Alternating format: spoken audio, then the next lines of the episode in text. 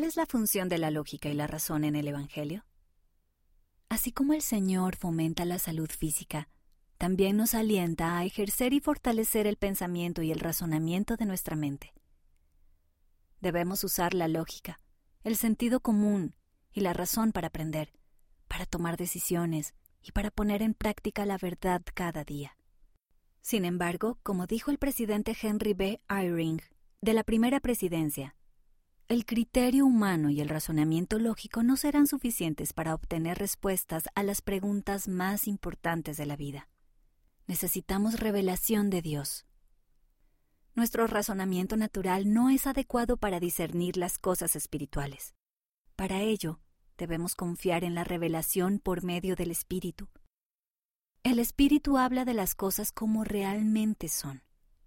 El Espíritu habla de una realidad mayor y más completa que la realidad que percibimos con nuestros sentidos y nuestra razón.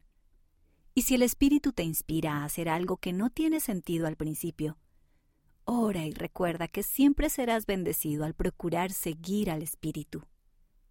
¿Y tú qué piensas? Nunca soy el mejor en nada de lo que intento. ¿Cómo puedo seguir intentándolo sin desanimarme?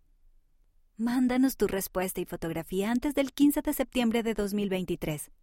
Es posible que las respuestas se modifiquen para abreviarlas o darles más claridad. Henry B. Eyring, de la Primera Presidencia.